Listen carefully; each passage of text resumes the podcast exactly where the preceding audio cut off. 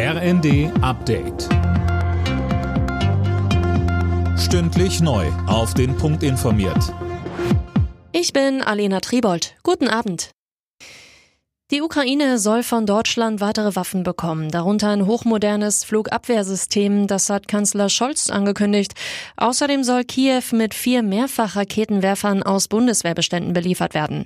Im Bundestag verteidigte Außenministerin Baerbock die Ukraine-Politik der Ampel erneut gegen Kritik aus der Opposition. Wir können noch Opfern von Kriegsverbrechen nicht sagen, wir haben euch mal die Daumen gedrückt. Leider ist es schiefgegangen wenn wir unsere militärische Unterstützung einstellen würden. Und genau das fordern Sie ja von der Linken und auch von der AfD.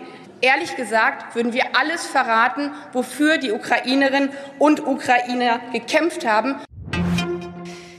Die Bundeswehr will neue Transporthubschrauber kaufen. Man habe sich für 60 Maschinen vom Typ Chinook entschieden, heißt es aus dem Verteidigungsministerium. Rund 5 Milliarden Euro sollen die Hubschrauber kosten und aus dem geplanten Sondervermögen für die Bundeswehr finanziert werden. Müssen die Mieten in Deutschland deutlich steigen? Beim Wohnungskonzern Vonovia heißt es ja, und zwar wegen der hohen Inflation. Tom Husse vom Mieterbund kommt dafür scharfe Kritik. Ja, Vonovia-Chef Rolf Buch sagt, viele Vermieter würden in Schwierigkeiten geraten, wenn die Mieten nicht deutlich steigen. Mieterbund-Präsident Siebenkotten kann das aber nicht nachvollziehen.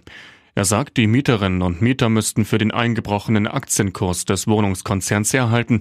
Das zeige, dass das Geschäftsmodell unsozial und spekulativ ist.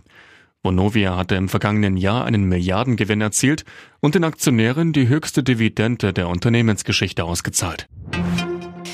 In Deutschland sollen Arztpraxen, Apotheken und Krankenhäuser künftig ein digitales Rezept ausstellen. Am 1. September startet ein entsprechendes Pilotprojekt in Schleswig-Holstein und Westfalen-Lippe in NRW. Läuft alles nach Plan, sollen Ende des Jahres weitere Bundesländer folgen. Alle Nachrichten auf rnd.de